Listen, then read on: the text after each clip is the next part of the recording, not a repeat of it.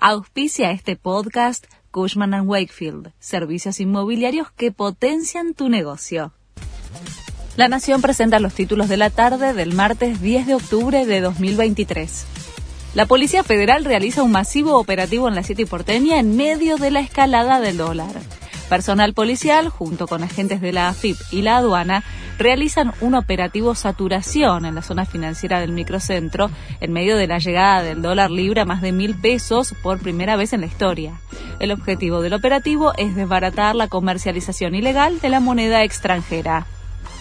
El gobierno responsabiliza la suba récord del dólar paralelo a cuatro o cinco vivos. Fue a través del secretario de Finanzas, Eduardo Setti.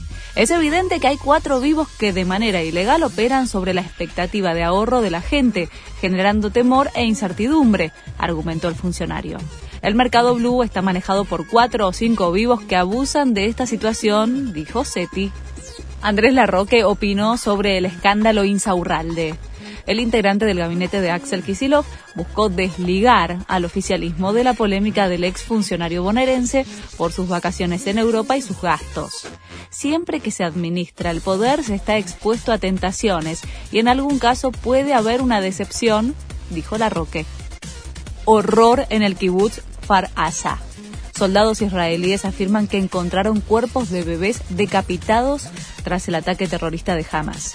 Periodistas extranjeros describieron escenas infernales en uno de los blancos del grupo palestino. Familias enteras tiroteadas en sus camas. No es una guerra, es una masacre, aseguró un general israelí. Comenzó la operación Rescate Seguro para traer a los argentinos de Israel el gobierno puso en marcha el operativo para repatriar a los 713 ciudadanos argentinos que solicitaron volver de Tel Aviv a Buenos Aires después del ataque terrorista de Hamas contra Israel. Se hará un puente aéreo con Roma, donde un avión de aerolíneas argentinas va a completar el retorno al país. Este fue el resumen de Noticias de la Nación.